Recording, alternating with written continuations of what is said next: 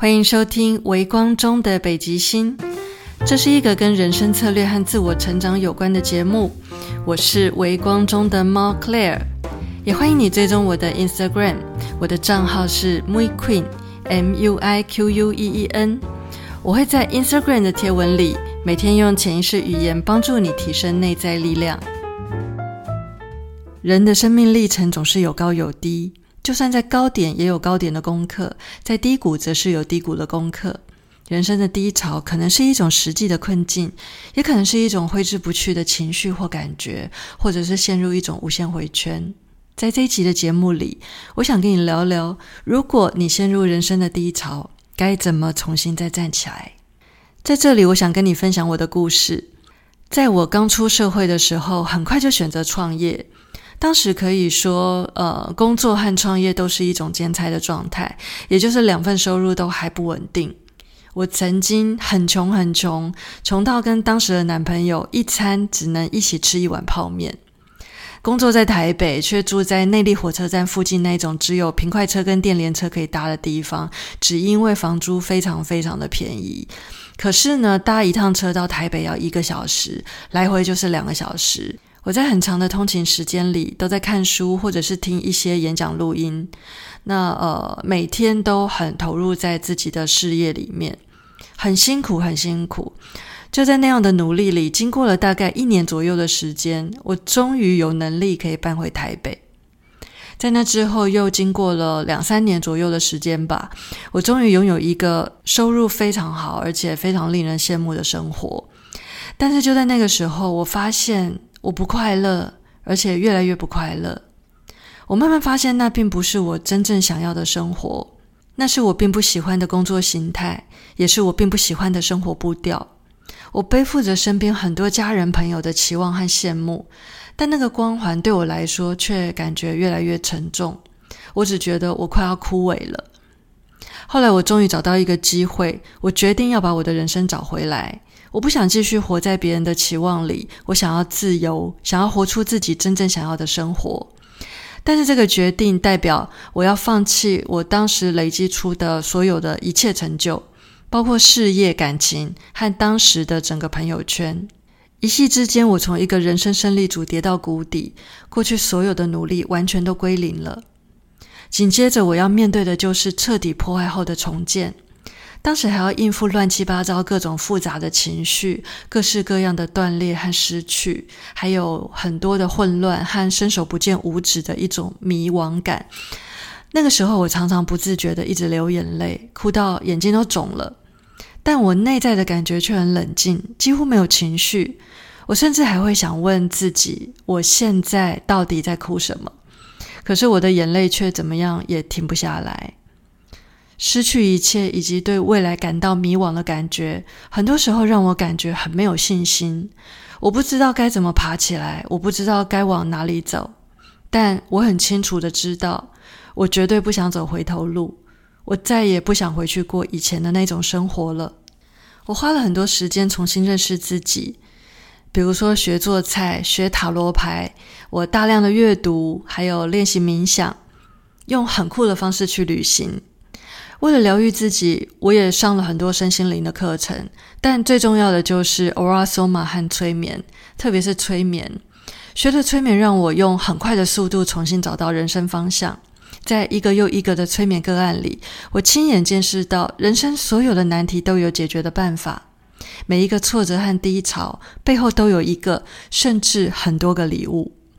所以在催眠工作里，我除了感觉自己很有能力可以帮助别人之外，也的确为自己带来很大的疗愈和力量。在这个自我探索、自我疗愈的过程中，我慢慢的学会真正去爱自己，并且重新建立了自我认知和自我价值感。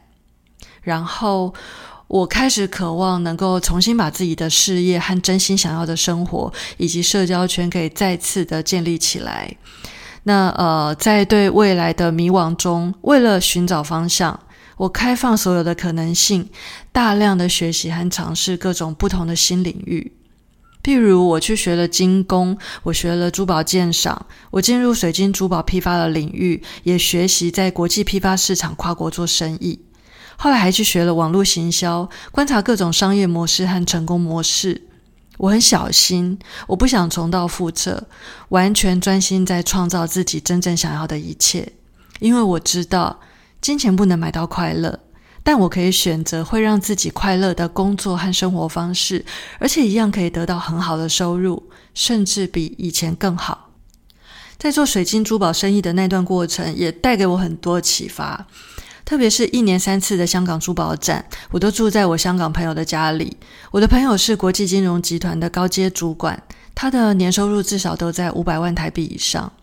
他带我去的餐厅都是全英文菜单、全英文交谈，甚至还有会员才能定位的那一种高级俱乐部。我们也曾经租了一整艘的游艇出海，几个朋友就在船上聊天啊、玩乐，真的是非常非常美好的一段回忆。我的朋友来台湾的时候也都住在我家。那因为我们这么紧密的生活在一起，所以我有机会见识到我从来没有想过的生活方式和价值观。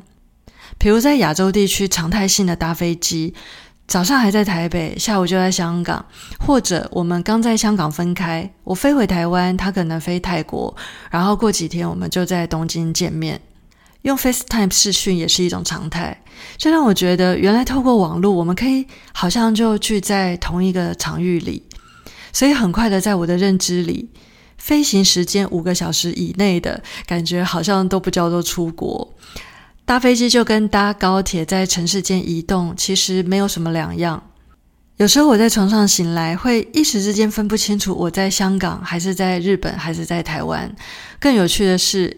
有时候我飞回台湾的晚上，会想要跟朋友约吃饭，但我脑袋里的选项竟然全部都还是香港或是东京的餐厅。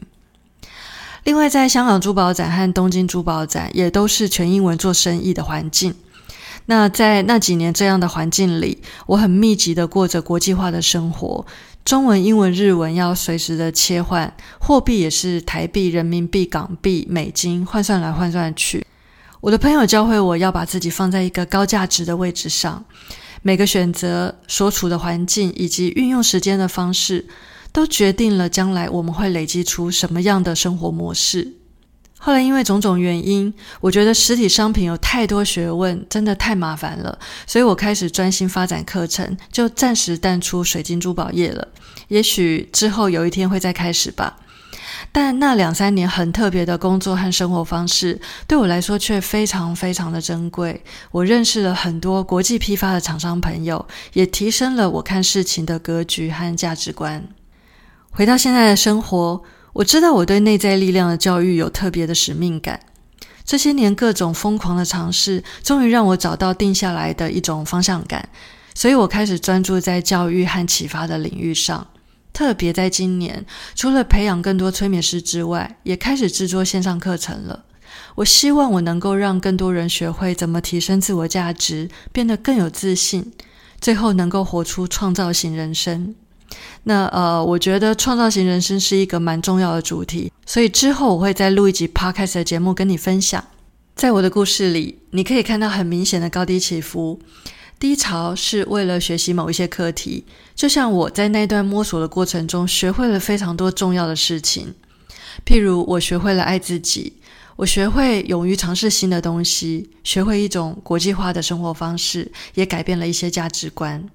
最最最重要的是，在整个过程中发现自己真正想要的是什么，不要的又是什么，最后终于找到了一种归属感。非常清楚的知道自己要往哪里走，也找到了使命感以及展现自己价值的方式。所以在人生暂停的时候，就是为了让你停下来体会、重整，然后成为一个更好的人，过更好的生活。如果能够意识到你在当下最重要的课题，那就更好了。当你知道为何而战，你就能更快的去穿越这段人生中不稳定的乱流。不要害怕逆境。逆境能够锻炼你的心智，让你变得更强大。你能应付多大的挫折，你就能够创造多大的成就。这两件事是相对的。看懂为何而战，看懂自己是谁，看懂自己可以选择要过着什么样的人生。重点是永远永远都不要放弃希望，也不要放弃自己。因为送到你面前的所有问题，一定是你有能力解决的问题。只要挺过去，你的人生就进入另一番全新的境界了。所以，如果你陷入人生的低潮，该怎么重新再站起来呢？第一步，先处理情绪，再处理问题。因为当你在情绪里的时候，你是没有办法做出正确选择的。第二步，无论如何，请照顾好自己，没有什么比照顾好自己更重要。第三步，学习成长，勇于尝试新的事物。唯有去试了，你才知道你喜不喜欢，要不要继续，以及可以怎么样组合和搭配。第四步，重新定位人生，定位出你想成为什么样的人，展现什么样的价值。第五步，找一件简单或感兴趣的事，立刻开始去做。这就像一场仪式，可以帮助你展开新气象。最后，让我问你一个问题。如果你有一个梦想，但达成梦想的条件是你必须穿越一个低潮，那你愿意接受这个挑战吗？